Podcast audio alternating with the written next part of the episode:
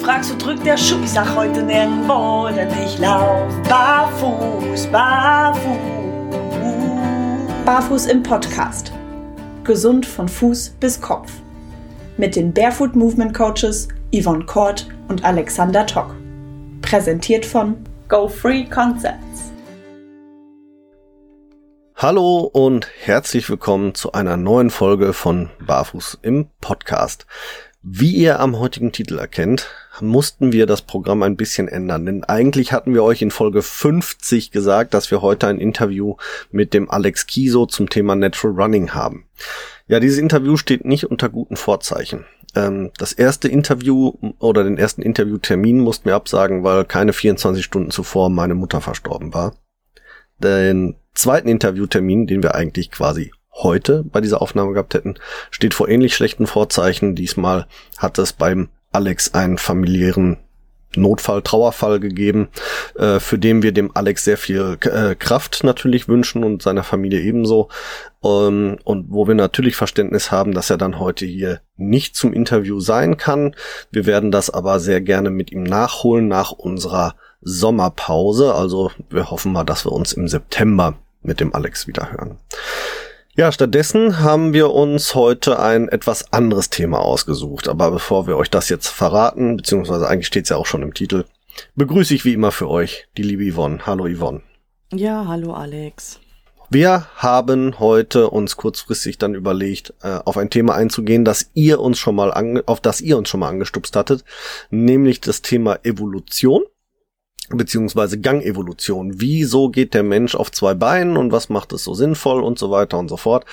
Und da wollen wir mal versuchen, das jetzt ähm, euch ein bisschen näher zu bringen. Ähm, bitte seid uns nicht böse, wir sind nun mal keine Biologen, wir sind keine Archäologen oder sonst irgendwas. Wir können uns hier nur auf das äh, stützen, was wir ähm, so in Recherchen gefunden haben und auch Archäologen und Biologen sind sich in vielen Dingen noch uneins. Also wenn wir mal um ein bis zwei Millionen Jahre bei irgendwas daneben liegen, nimmt's uns nicht böse. Es kommt halt drauf an, in welchem Buch man liest. Dann ist der eine sagt acht Millionen, der andere sagt sechs. Nur mal so ein Beispiel zu nennen. ja, so. Wo wollen wir denn anfangen, Yvonne? Bei Adam und Eva? Nein, ne? Oder noch früher? ja, gute Frage. Ja. ja, die Entstehungsgeschichte ist schon eigentlich eine ziemlich spannende, aber wenn man das wirklich ganz genau sehen möchte, muss man wirklich sehr, sehr weit zurückreisen. Yep. Und wie Alex schon sagte, ähm, Meinungen gehen da wirklich sehr auseinander. Also es ist echt unglaublich. Ne? Der eine sagt so, der andere sagt so. Und ja, wir versuchen einfach mal den besten Mittelweg, äh, Mittel, Mittelweg zu gehen Mittelweg, aus einem. Genau. Ja. Mittelweg. So, ja. Ähm, interessant wird es schon ja ähm, immer bei dem Grundsatz, der hier zugrunde liegt, weil den ähm, haben wir hier auch schon mehrfach, ähm, ja, ich sage jetzt mal zitiert, ne? Survival of the fittest. Das Überleben des am besten angepassten. Ähm, Grundlage dessen, weshalb wir äh, auf zwei Beinen gehen und wie es dazu gekommen ist, da starten wir jetzt. Und naja, wenn wir wirklich jetzt ganz früh starten wollen würden, dann müssten wir uns so um die 35, 40 Millionen Jahre vor unserer heutigen Zeitrechnung zurückbegeben. Da haben sich ungefähr aufgespalten die, ähm, ja, alles, was man heutzutage so Richtung Menschenaffe definieren würde und alles, was definitiv eine ganz andere Richtung äh, eingenommen hat.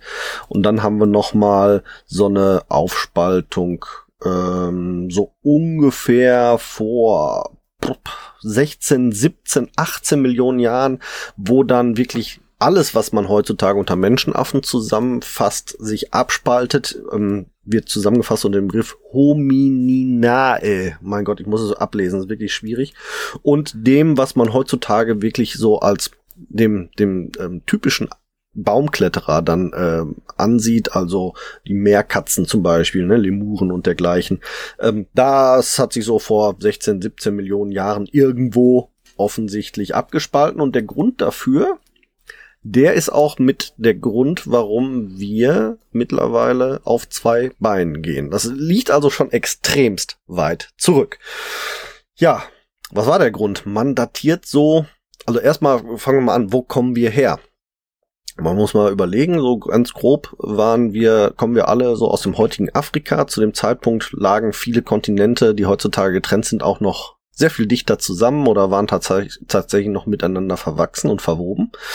Ähm, aber so aus dem Bereich, so gerade heutige Ostafrika, sagt man ähm, aktu nach aktuellem Stand der Wissenschaft, haben sich so die ersten, ja, Vorfahren des Menschen herauskristallisiert im Rahmen des Klimawandels, als dann die, die sehr üppige Vegetation sich langsam in das entwickelte, was heute in Afrika eher vorherrscht, nämlich auch weite Steppenlandschaften mit relativ wenig Vegetation oder viel Bodenvegetation, dafür wenig Bäumen.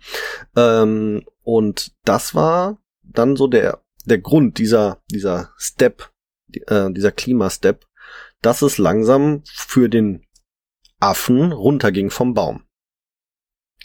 Hm, Yvonne nickt zustimmend.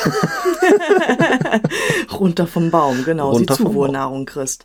Genau. Ja. Ne? Wir haben, äh, oder unsere Vorfahren haben, und das kann man ja heute noch ähm, quasi beobachten bei vielen Menschenaffenarten, die sich dann auch am Boden viel aufhalten. Gorillas oder Schimpansen sind auch relativ häufig äh, am Boden unterwegs, die dann ihre Nahrung am Boden gesucht haben. Und auch der heutige oder die Vorfahren des heutigen Menschen ähm, haben sich dann ähnlich dem Gorilla oder dem Schimpansen eben angefangen, am Boden ihre Nahrung zu suchen.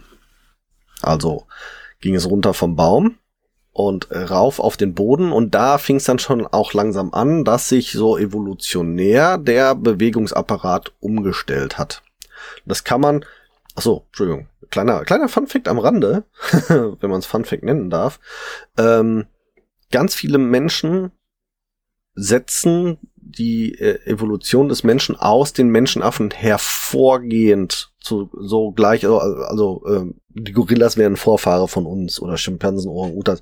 Das ist natürlich Quatsch. Es gibt irgendwo ein paar Millionen Jahre zurück irgendwo einen gemeinsamen Vorfahren, den man noch nicht mal wissenschaftlich definiert hat bisher.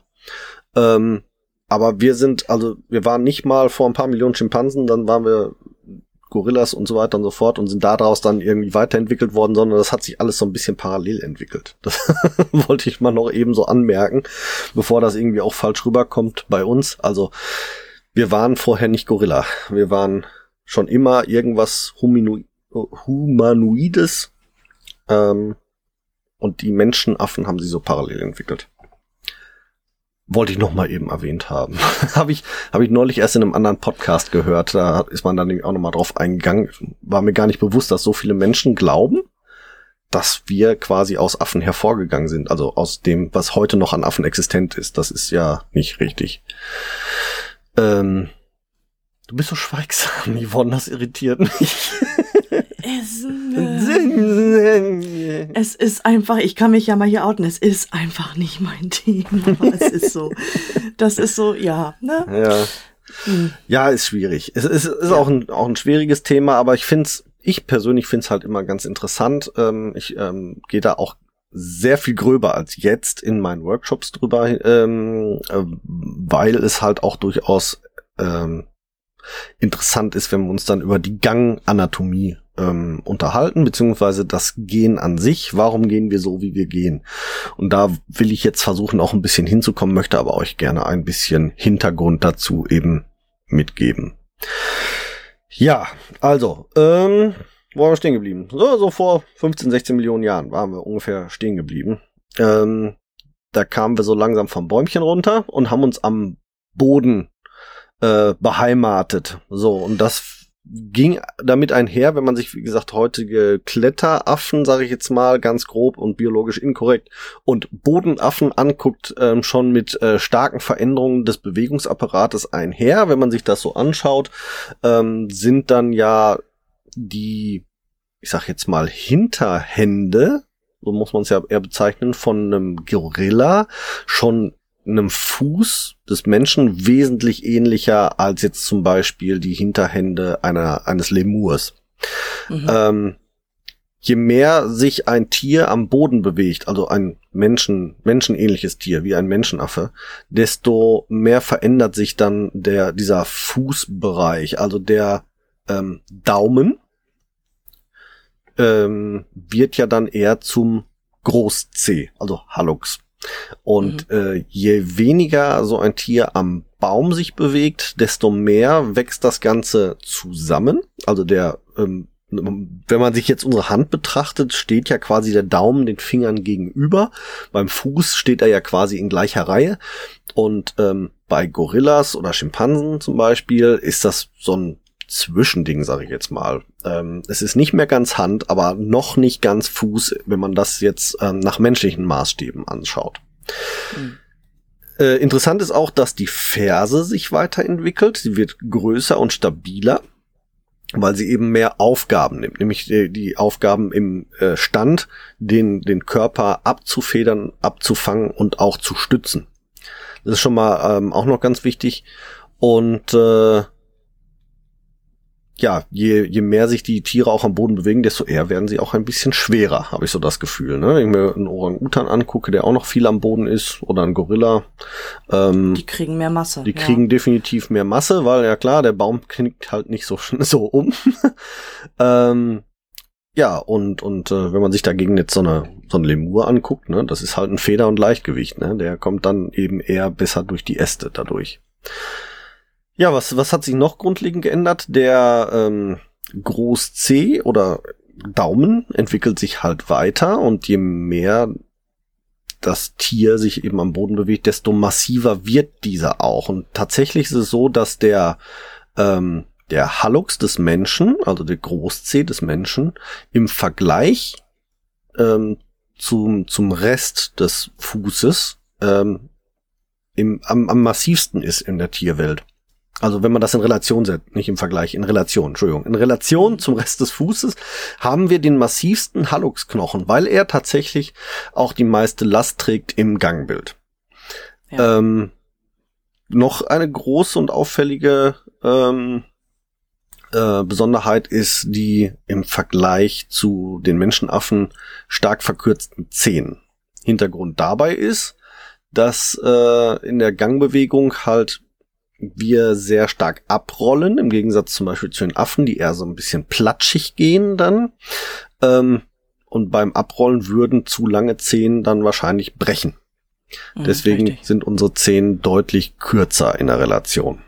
Ja, und sie waren ja vorher von Nutze, weil vorher müssten sie ja auch noch greifen können. Und deswegen waren halt die ganzen vorderen Extremitäten am Fuß, ähnlich wie bei der Hand, länger, damit man halt auch richtig greifen kann. Genau. Ne? Wenn man bedenkt, dass die Affen ja ihren Lebensmittelpunkt ähm, doch eher in Richtung Bäume haben. Klar, dann war das natürlich dann von Nutzen, indem man halt auch mal hier untergreifen kann ja. und halt auch die Kraft anders übertragen kann. Am Boden nicht mehr so, da hat Alex recht, da muss man halt abrollen können und dann sind die langen Dinger natürlich im Weg. Richtig, richtig. Ja, ähm, heutiges Greifen machen wir machen wir ja heute mit dem Fuß nicht mehr, was dem Greifen am ehesten bei uns noch ähm, nahe kommt in der normalen, regulären Bewegung ist tatsächlich, wenn wir uns barfuß auf groben Untergründen bewegen, dass dann halt die Zehen sich nochmal irgendwo ankrallen so ein bisschen. Das ist, glaube ich, das, was am ehesten dem Greifen noch nahe kommt. Aber dafür brauchen wir natürlich auch gar nicht mehr so lange Zehen, wie dann ein Affe äh, es braucht, der ja wirklich greift, um zu klettern. Ähm, so gute Kletterer sind wir Menschen im Regelfall nicht mehr. Und so häufig auch nicht mehr auf den Bäumen. Ja, ähm, sind wir wieder ein bisschen von der Zeitlinie abgekommen. Okay, ähm, wir haben uns vom Baum runterentwickelt und äh, ja, jetzt musste, jetzt haben sich verschiedenste menschenähnliche ähm, Affen sage ich jetzt mal, noch so ähm, gebildet, also tatsächlich vorhumanoide. Ähm, ihr kennt den ein oder anderen Begriff da sicherlich zu, ähm, äh, wie Neandertaler und dergleichen, auch wenn die Begriffe nicht immer unbedingt korrekt sind oder was weiß ich nicht was. Ähm, äh, also Neandertal ist ja quasi hier um die Ecke vom äh, im Ruhrgebiet. Ähm, entwickelt hat er sich aber nicht hier im Ruhrgebiet, der ist nur hier das erste Mal dann nachgewiesen worden. Deswegen ist das entwicklungsbiologischer Unsinn der Name, aber zumindest ähm, ja, hat das Ruhrgebiet so schon mal wieder eine wichtige Rolle gespielt. Wir sind ja schließlich im Podcast.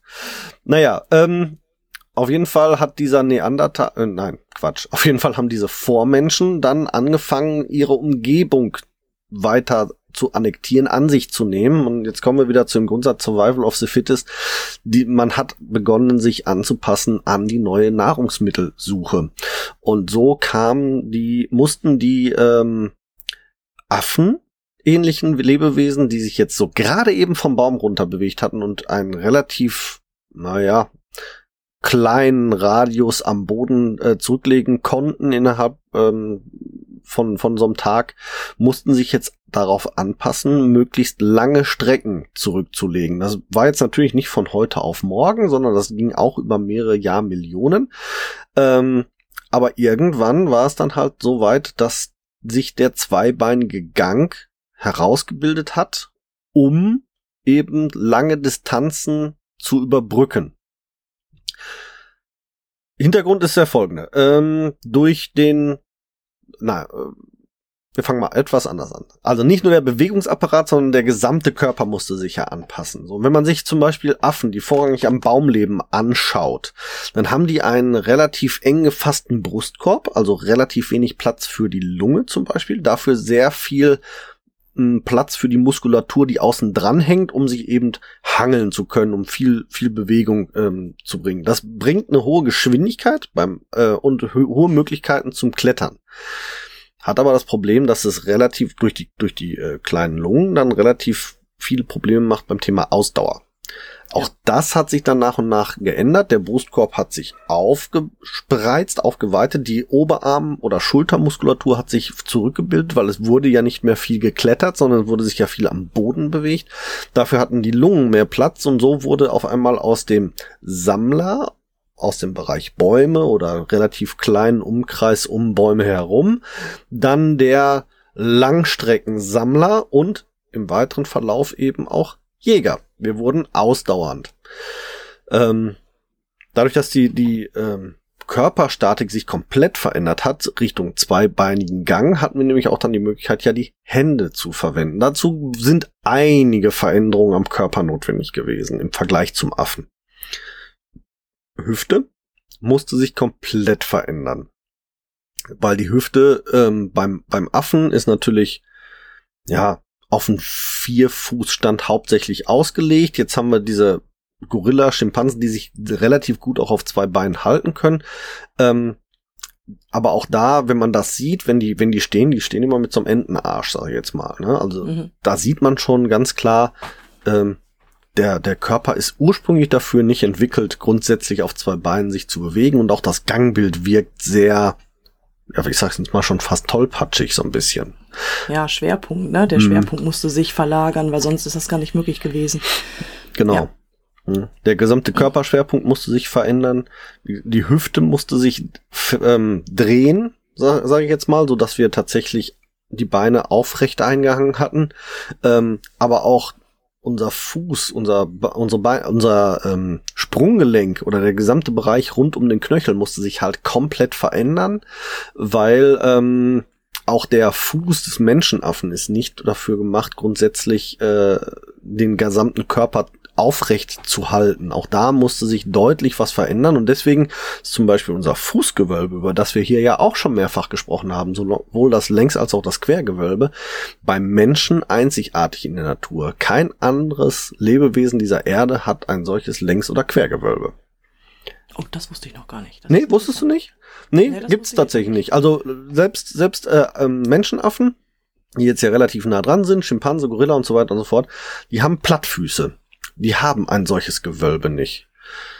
Hm, wieso, weshalb genau, warum, weiß ich gar nicht. Aber ich kann es mir nur erklären, weil eben auch da immer noch die Hinterhände eher Hände als Füße sind.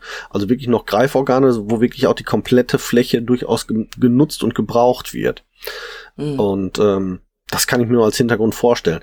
Bei uns ist es ja nun mal so, dass die, die ähm, gerade das Längsgewölbe ist ja sehr wichtig in seiner Ausprägung auch für den, für den effizienten Lauf.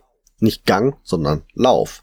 Weil es ja auch durchaus mit, ähm, die, die, die Sehnen und Bänder, die dafür sorgen, dass wir dieses Gewölbe aufbauen, ähm, uns hier unterstützen in ihrer Effizienz oder den, das Laufverhalten effizient zu gestalten. So, kommen wir aber gleich nochmal ein bisschen genauer drauf zurück.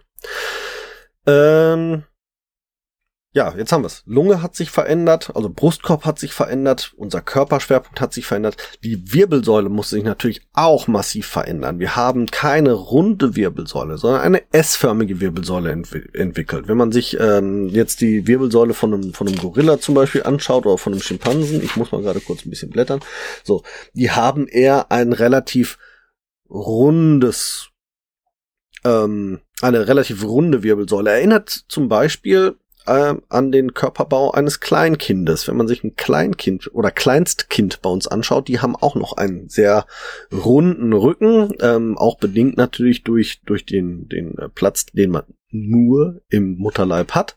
Die Kinder müssen sich noch richtig einrollen können, deswegen haben es aber auch die Kinder, ähm, ja, äh, nicht von Anfang an drauf, sage ich jetzt mal, äh, auf zwei Beinen zu gehen, sondern das muss sich erst entwickeln und dazu entwickelt sich der kleine Mensch auch erst langsam weiter, indem er diese S-Form in der Wirbelsäule erst ausprägt. Am Anfang alles noch sehr rund und auch die Hüfte ist noch völlig anders aufgebaut. Auch das ähm, verändert sich erst. Man könnte fast sagen, äh, man kann so an Kleinkindern schon fast Millionen Jahre von Evolution im Schnelldurchlauf sich einmal angucken. das ist zwar ein bisschen. Ja, innerhalb von einem Jahr, genau, ja, richtig. Kann ist, man wirklich so die ganzen einzelnen Etappen ablesen. Ja, ne? Ist zwar ein mhm. bisschen vereinfacht dargestellt, aber im Endeffekt ist es tatsächlich so. Wir werden geboren mit einem Rundrücken, mit einer seitlich ausgestellten Hüftpfanne und dann verändert sich das nach und nach. Wir kriegen die S-Form in die, in die Wirbelsäule, die mhm. Hüftpfannen verändern sich. Und also es ist schon wirklich spannend eigentlich. Ne? Auch die Fußgewölbe bilden sich dann ja erst aus Fuß, ne? Wir sind ja nun mal erstmal auf dem Vierfüßer unterwegs, dann erst langsam werden wir Zweibeiner. Und dann, wenn wir Zweibeiner geworden sind. Erst dann beginnt ja auch langsam die Entwicklung der Fußgewölbe. Also es ist schon wirklich, wirklich äh, so, dass man da Jahrmillionen von Evolution so ein bisschen komprimiert sich mhm. angucken kann bei dem Kleinkind. Das ist wirklich spannend. Ja, interessant finde ich, dass die Natur das aber anders regelt, ne? Also in der Tierwelt. Also wenn jetzt da ein Tierbaby geboren wird, egal ob es jetzt Kuh, Ziege oder sonst was ist, die müssen ja innerhalb von ein paar Minuten oder Stunden stehen und sich bewegen können. Ja. Nur der Mensch, der braucht, ja, neun bis anderthalb Jahre, bis er dann tatsächlich sich zweibeinig vernünftig fortbewegen kann. Ne? Ja, gut, jetzt muss man natürlich auch, wenn man jetzt äh, den anderen Vergleich nochmal zieht zum Menschenaffen, der uns ja ein bisschen näher steht. Auch da muss man ja ganz klar sagen, dass die Kinder nicht von Anfang an hundertprozentig bewegungsfähig sind. Die meisten, meisten Affen, Kinder bewegen sich kaum selbstständig fort, sondern sind gerade mal in der Lage, sich durch ihre Greiforgane an der, am Muttertier festzuhalten und dann einen sehr kleinen Radius um das Muttertier herum vielleicht zu erobern. Bis die auch in die Bewegung kommen, vergehen zumindest Wochen bis Monate. Natürlich nicht so viel Zeit wie beim Menschen, keine Frage. Aber auch das ist sicherlich ähm, ja, in der Evolution zu sehen. Ähm, wir als, als Humanoide oder alle Humanoiden vor uns waren dann ja ähm, nicht mehr Beutetier, sage ich jetzt mal so schön. Also wir haben uns ja auch vom, vom Beut, also Affen sind vorrangig eher Sammler, waren nicht Jäger, sondern eher dann, wenn mal auf der Seite Beutetier. Jetzt wurden wir Sammler und auch Jäger. Wir waren nicht mehr die Beute. Und dadurch, dass wir vorrangig die Jäger wurden, hatten wir sicherlich auch evolutionsbedingt eher die Möglichkeit, unsere Kinder etwas länger zu betreuen, dass die Kinder sich länger entwickeln. Und man muss ganz klar sagen, gerade der zweibeinige Gang hat zur Folge, dass ähm, sehr viele ähm, Anforderungen nicht nur an den Körper, sondern eben auch an die geistige Entwicklung gestellt wurden. Weil, ähm, das haben wir auch schon mal thematisiert, ähm, eine, eine geistige Rückent oder Fehlentwicklung, sage ich jetzt mal, also ähm, aufgrund von von genetischen Erkrankungen oder ähm, äh, anderen Erkrankungen, die tatsächlich direkt auf die neurologische Leistungsfähigkeit zum Beispiel eines Kindes Auswirkungen haben, sorgen auch oftmals dafür, dass die Bewegungsentwicklung sich verzögert, weil der neurologische Anspruch auf den zweibeinigen Gang ist extrem hoch. Wir fallen sonst richtig gehend auf die Fresse, wenn es eben das Hirn nicht verpackt kriegt. Ja, ähm, seht ihr, das Hirn musste sich halt auch erstmal umentwickeln und umgestalten. Ja, und dann sind wir herausgezogen aus dem Wald. Und dann, und jetzt wird's tatsächlich spannend, weil jetzt kommen wir zu einem Thema, das gerade im Moment wieder für sehr viele Diskussionen ähm, zu sehr viel Diskussionen führt in der, in der Community draußen rund ums Thema Barfußschuhe auch. Ähm, wir sind in die Steppe ausgezogen und haben uns, wie gesagt, zum Jäger und Sammler entwickelt. Wir hatten jetzt ähm, die, die beiden Vorderhände frei. Wir konnten sammeln, wir konnten Werkzeuge benutzen, um zu jagen. So, aber äh, wir hatten, mussten halt auch einen großen Radius zurücklegen, um Nahrung zu finden. Deswegen wurde dann eben der, der ähm, Körperbau auf diesen hocheffizienten zweibeinigen Gang und Lauf sogar ausgerichtet. Denn der Mensch musste jetzt zwischen 10 und 40 Kilometern am Tag zurücklegen, um seine Nahrung zu finden und zurückzutransportieren. Das ist schon eine Leistung und wenn man sich mal überlegt, wer geht heutzutage noch zwischen 10 und 40 Kilometer am Tag? Macht keiner mehr, ne? Wir sind in der Steppe. Wir sprechen also wirklich über so Dinge wie Steinwüste, wie ähm, harte Erdböden mit wenig Vegetation, auch nicht unbedingt viel Regen, so dass wir nicht uns dauerhaft in Matsch fortbewegt haben oder sonst irgendwas. Wir sprechen über Böden, die tatsächlich unserem heutigen Beton gar nicht so unähnlich sind. Und trotzdem ist der Mensch natürlich damals schon in der Lage gewesen, sich darauf fortzubewegen, ohne Schaden zu nehmen. Ja. Deswegen verstehe ich die Diskussion eigentlich nicht wirklich, wenn heutzutage darüber gesprochen wird, kann der Mensch über Beton barfuß gehen? Hm, ne? Vielleicht ist da ein Wort, was noch fehlt. Hm. Nicht mehr. Ja. Dann kann der Mensch sich nicht mehr auf Beton fortbewegen, weil damals konnte er es, beziehungsweise wenn die Lebensbedingungen es zulassen, passt sich ja alles an. Ganz Na, genau. Das ist der springende Punkt und ähm, heutzutage ist es halt so, dass wir es nicht mehr können. Ja, weil auch, der Fuß halt in der Entwicklung wieder Rückschritte macht. Ja, auch da, ich, ihr hört, ich blätter mal ganz kurz, muss mal irgendwas raussuchen noch. Da habe ich es gefunden.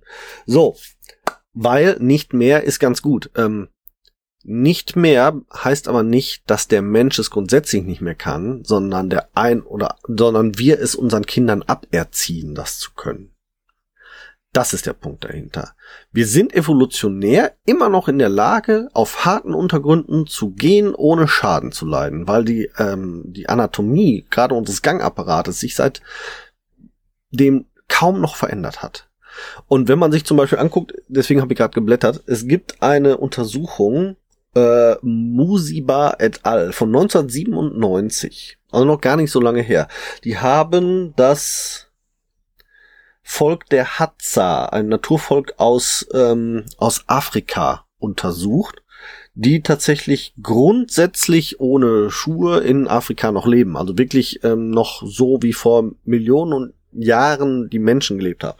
Und der hat ganz klar festgestellt, oder man hat dort ganz klar festgestellt, ähm, dass die äh, Fettpolster, die Baufettpolster gerade im Bereich der Ferse, aber auch im Bereich des äh, Vorfußes sich sehr stark ausgeprägt haben und ähm, hervorragend geeignet sind, um Stöße abzudämpfen.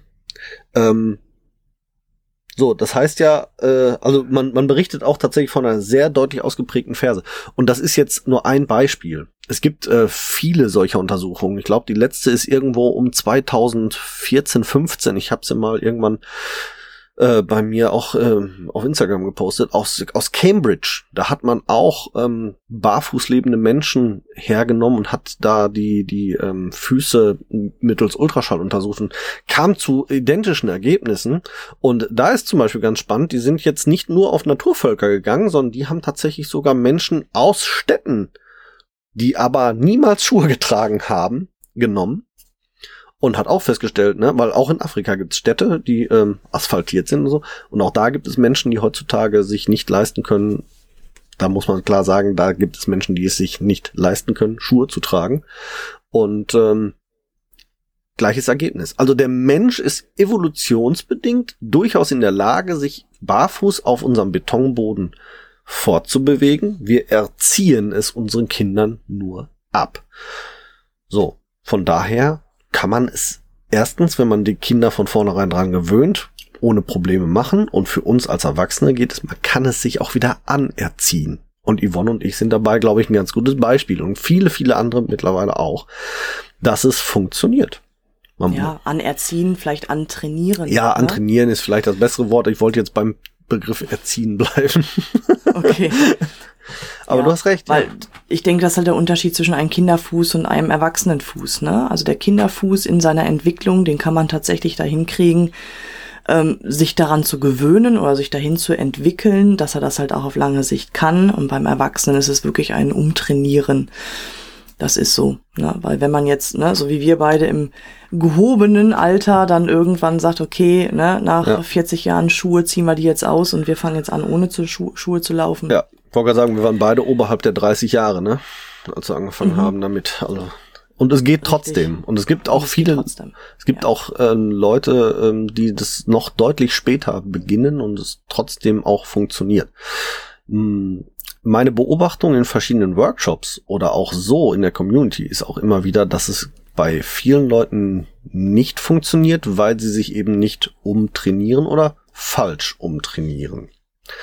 Ähm, das ist leider Gottes auch tatsächlich der Fall. Deswegen empfehle ich immer wieder, wer sich Barfußschuhe kauft oder das erstmalig mit dem Thema Barfußschuhe auseinandersetzt für sich selbst, der sollte sich durchaus informieren oder vielleicht coachen lassen beim Thema Gangbild. Ähm, es macht teilweise Sinn. Es kommen immer wieder ähm, in den Foren Diskussionen auf, ich habe hier Schmerzen, ich habe da Schmerzen und man muss im Regelfall feststellen, ja, weil du immer noch so gehst wie mit deinen gedämpften Schuhen und das funktioniert nicht mehr. Du kannst nicht mehr so lange Schritte machen, du kannst nicht mehr so schnell gehen.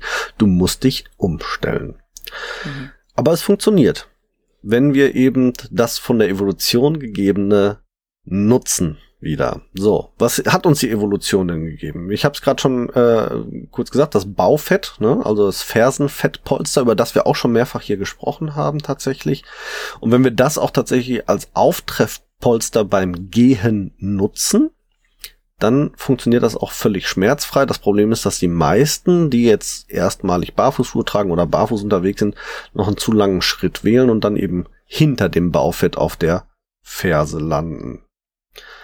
Unsere Ferse ist auch im Vergleich zu oder in der Relation ähm, zum restlichen Körper auch der größte, die größte ähm, in der Tierwelt tatsächlich, ähm, weil sie eben den aufrechten Gang stützt und vor allem den Fersengang ermöglicht, beziehungsweise das Abrollen in, über die Ferse ermöglicht und damit unseren zweibeinigen Gang auch hocheffizient gestaltet.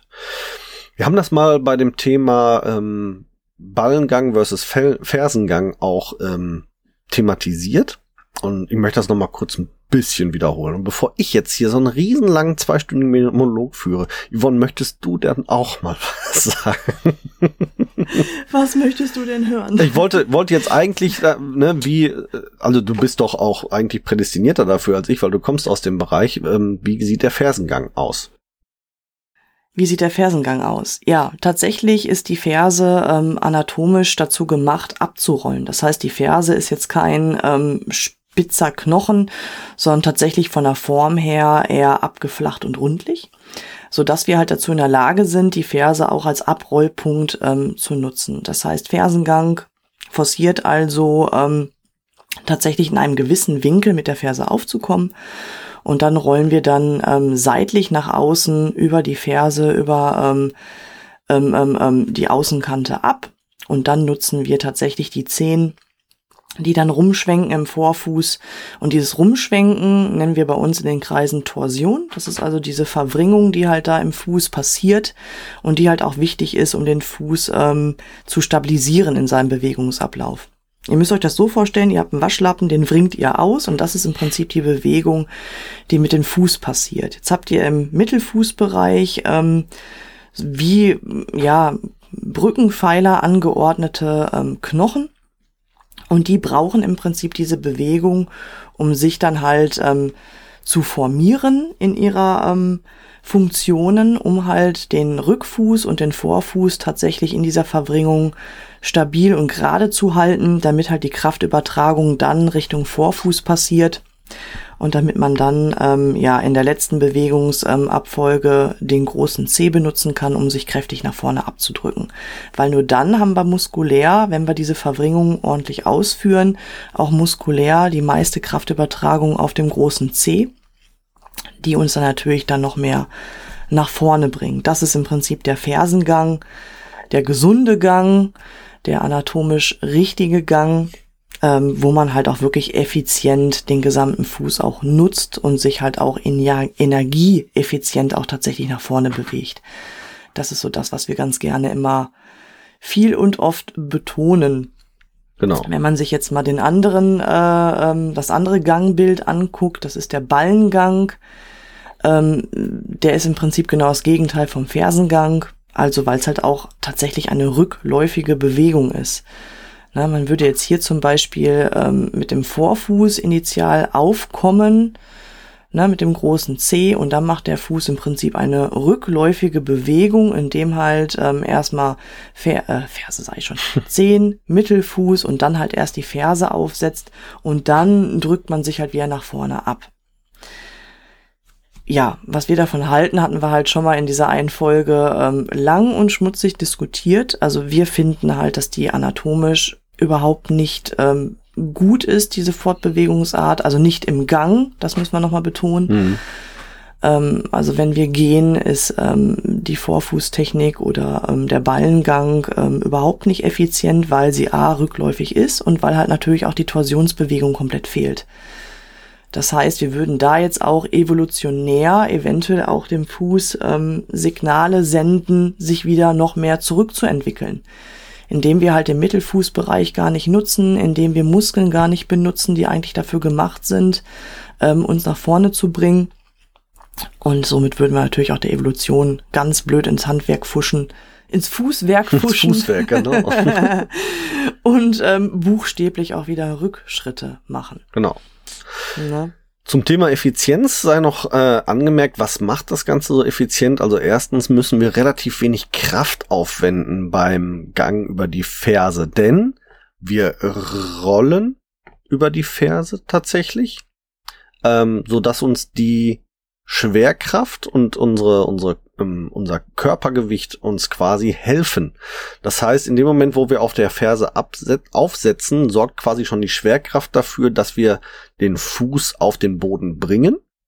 Und dadurch, dass wir ja rollen, nach, wird der ganze Körper auch so ein bisschen nach vorne gezogen und dadurch haben wir auch kaum eine andere Möglichkeit, als in diese Gangbewegung weiterzukommen, es sei denn, wir gehen in einen kraftbedingten Stopp. Also da müssen wir wirklich mehr Kraft aufwenden, uns, uns anzuhalten, als uns weiter zu bewegen, so mehr oder weniger. Ähm, Im Gegensatz zum Ballengang, wo tatsächlich wir keine Kraft aus diesem, dieser Rollbewegung generieren können und mitnehmen können, sondern tatsächlich von vorn nach hinten. Wir stoppen automatisch, weil eben keine initiale Vorwärtsbewegung durch dieses Rollen generiert wird sondern eher die Rückwärtsbewegung. Wir stehen auf einmal fest auf beiden Beinen und müssen komplett die gesamte Fortbewegung wieder initiieren über die eigene Kraft. Also von daher, ähm, Fersengang ist oder zweibeinige Gang als Fersengang ist hocheffizient, weil uns Schwerkraft und unsere, unsere, unsere Bewegungsenergie ähm, grundsätzlich schon unterstützen.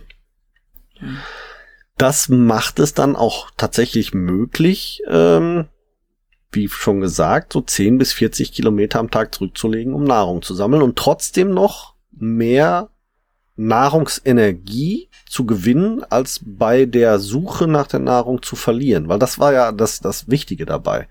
Verlierst du mehr Energie bei der Nahrungsgewinnung, als du hinterher bei der Nahrungssuche oder Jagd gewonnen hast, dann äh, machst du eine Minusrechnung und dann stirbst du aus. Ist nun mal so. So einfach ist das, ne? genau. Funktioniert nicht. Ne? Du musst mehr Kalorien zuführen, als du verbrennst. Und deswegen war es so wichtig in der Evolution, dass wir für lange Strecken hocheffizient wurden. Und das gilt sowohl für das Gangbild als auch für unser Laufbild. Aber auf das Thema Laufen gehen wir dann, glaube ich, lieber nach unserer Sommerpause mit dem Alex Kiso genauer ein, weil da wollen wir uns über das Natural Running unterhalten und das ist genau das, worum es da geht. Effizientes Laufen auf langen Strecken ohne große Ermüdungserscheinung. Doch das muss man sich heutzutage leider erst wieder antrainieren, weil das machen wir nicht mehr. Ja, weil der Weg zu Discounter und Co. ist nicht mehr so weit wie damals in der Steppe. Richtig. um die Nahrung als Jäger zu sich Richtig. zu nehmen. Jäger und Sammler ähm, ist jetzt vielleicht noch äh, Schnäppchenjäger und äh, ähm, Nippessammler oder so. Richtig. ja, so ist das nun mal. Ja, wie gesagt, ähm, interessant, diese Diskussion, ne, geht's noch auf Beton, äh, ja, es geht, weil Steppe ist auch hart. glaube, mhm. das war nochmal ein wichtiger Punkt, auf den ich auf jeden Fall hinaus wollte. Äh, Wobei hm? ich auch noch einmal einlenken muss. Ja, gern. Ich finde es auch super wichtig, um sich das Ganze wieder anzutrainieren. Nicht, dass wir jetzt hier ein falsches Signal setzen und sagen, hier zieht die Schuhe aus und fangt an, über Asphalt zu gehen. Ähm, durch die Schuhe verlernt ja unser Fuß unglaublich viel. Einmal das, was wir gerade eben gesagt haben, die Torsionsbewegung, die Plantarfaszie, alles wird ja nicht mehr so belastet, wie es eigentlich belastet werden sollte. Aber ein springender Punkt, was denn das Wort ist wieder, ich liebe diese Wortspiele, ähm, ist tatsächlich auch das Sprunggelenk, ja. weil durch unsere Schuhe wird das auch nicht mehr so benutzt, wie es eigentlich benutzt werden kann. Und so eine Steppe ist ja nicht eine gerade asphaltierte Strecke, wie wir sie heutzutage haben. Das heißt, ähm, damals, damals oder heute die Du wohnst auch nicht so weit weg von hier, oder? Also ich bin hier im Ruhr Ruhrgebiet. Also, dass ich hier meine gerade Asphaltstrecke, das ist vielleicht die neu gebaute Fahrradweg von vor drei Wochen. Alles andere ist hier also so Buckelpiste, da ist, glaube ich, die Steppe flach gegen. Okay, na gut. Dann habe ich hier äh, Luxuslandschaft. Also unsere Feldwege sind schön plan und gerade. Hier sind nicht mal die Nein. Straßen plan und gerade. Okay. noch nicht mal die Gehwege. Da sieht man wieder, wo das Geld sitzt. Ja, ne? Familie Löwenzahn und Co. machen sich es gerne bereit. Nein, worauf ich hinaus möchte, ist tatsächlich, ähm, Sprunggelenke möchten auch benutzt werden. Das heißt nicht nur nach vorne, sondern auch zur Seite. Also dieses nach links und nach rechts mal knicken, das ist auch enorm wichtig.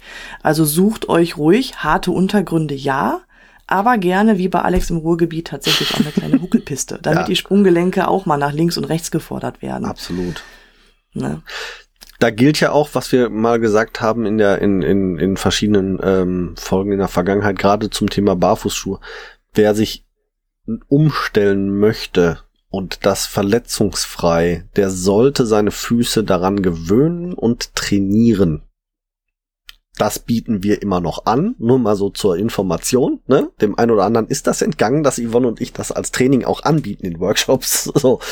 Ähm, sollte man tatsächlich sich überlegen zu machen. Also ähm, Step by Step anfangen, vielleicht auch, wenn man, gerade wenn man schon mit, mit starken Fehlstellungen belastet ist, äh, Thema äh, bis hin zum Plattfuß zum Beispiel, da ist wirklich verdammt viel Last auf dem Sprunggelenk, wenn das eben dann äh, noch vorherrscht.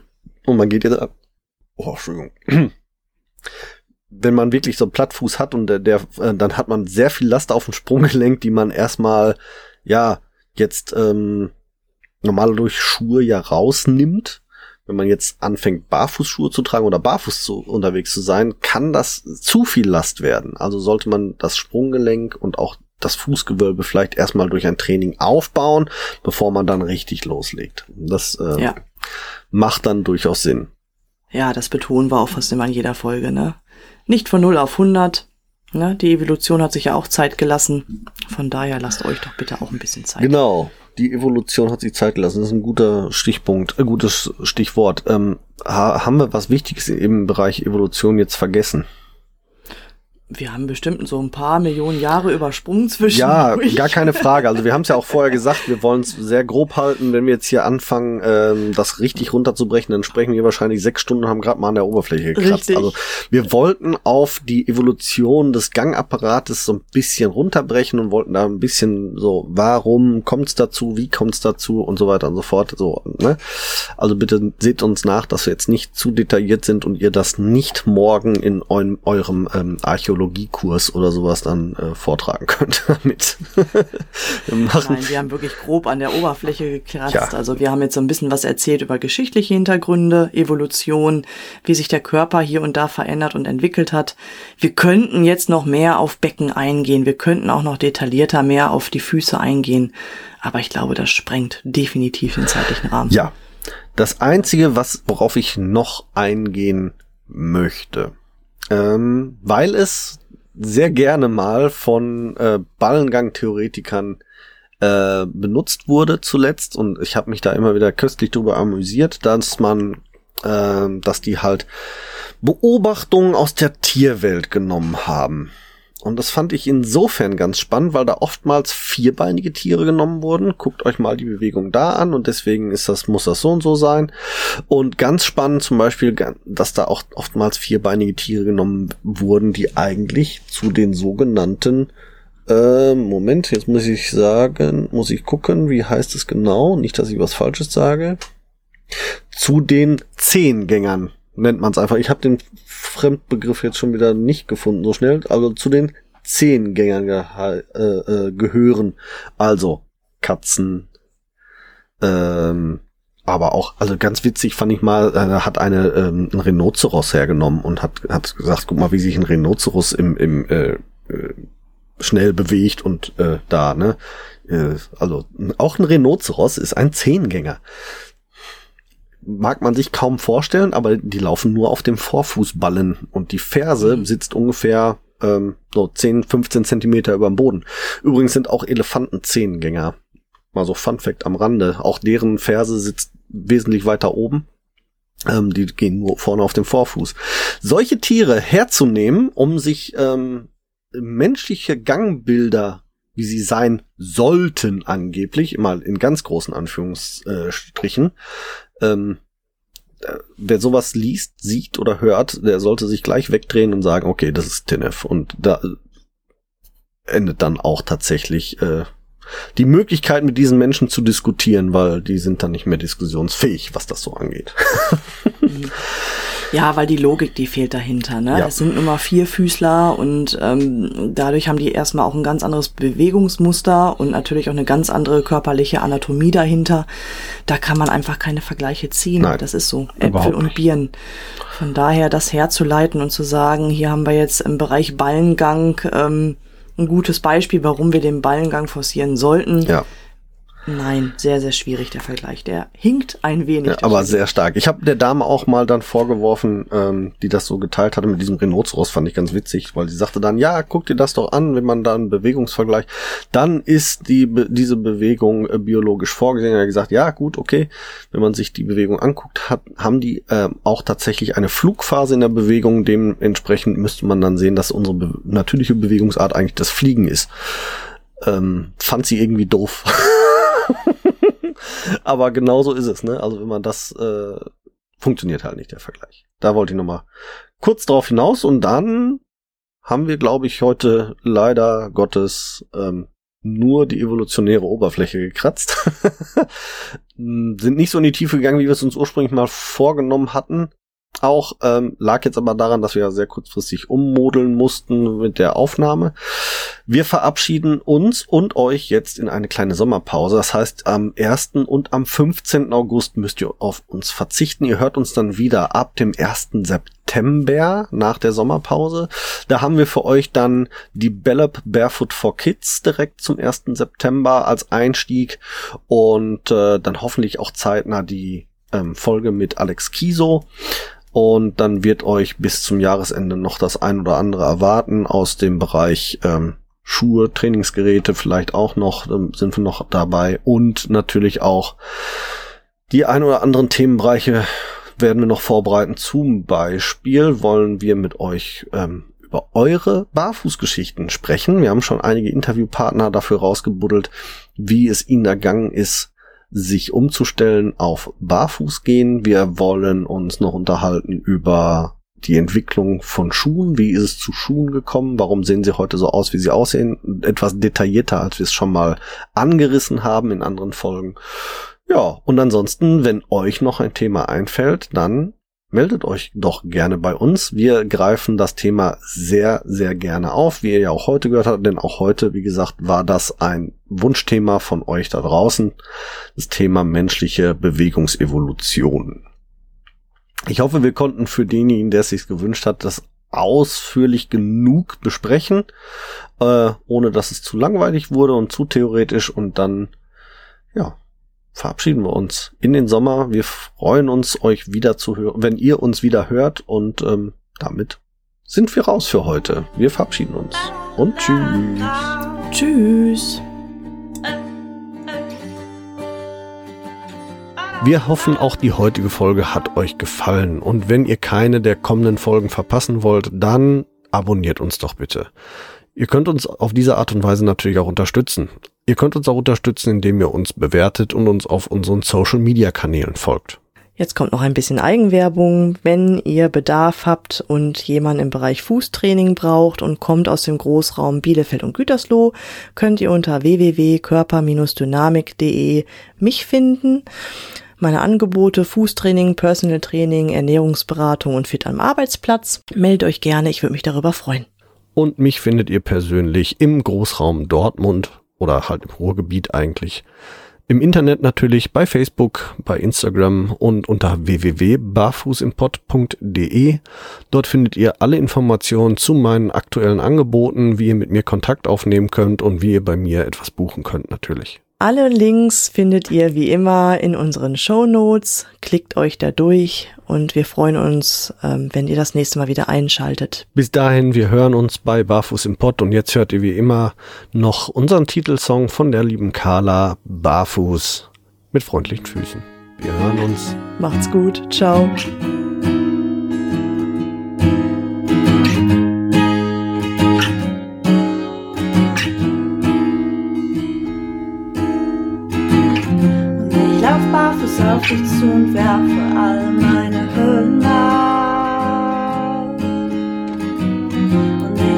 Lauf barfuß auf dich zu und werfe alle meine Hürden ab. Du fragst, wo drückt der Schuh? Sag heute nirgendwo, denn ich lauf barfuß, barfuß.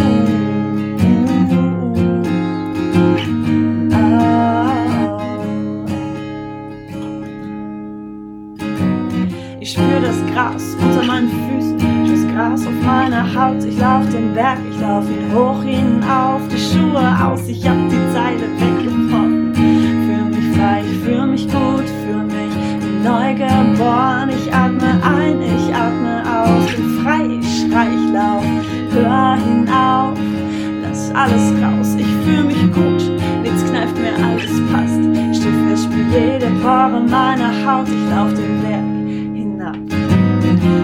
lauf barfuß auf dich zu und werfe alle meine Hürden ab. Und ich lauf barfuß auf dich zu und werfe alle meine Hürden ab. Du fragst, wo drückt der Schuh? Sag heute nirgendwo, denn ich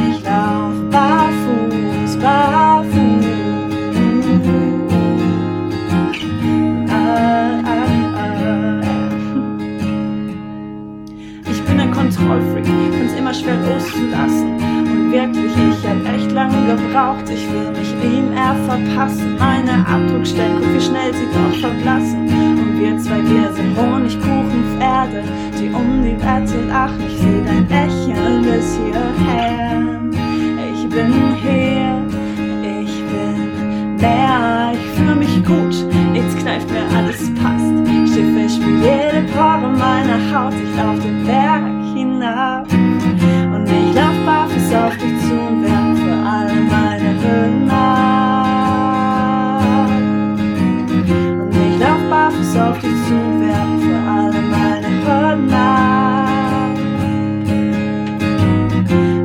Drückt der Schuh?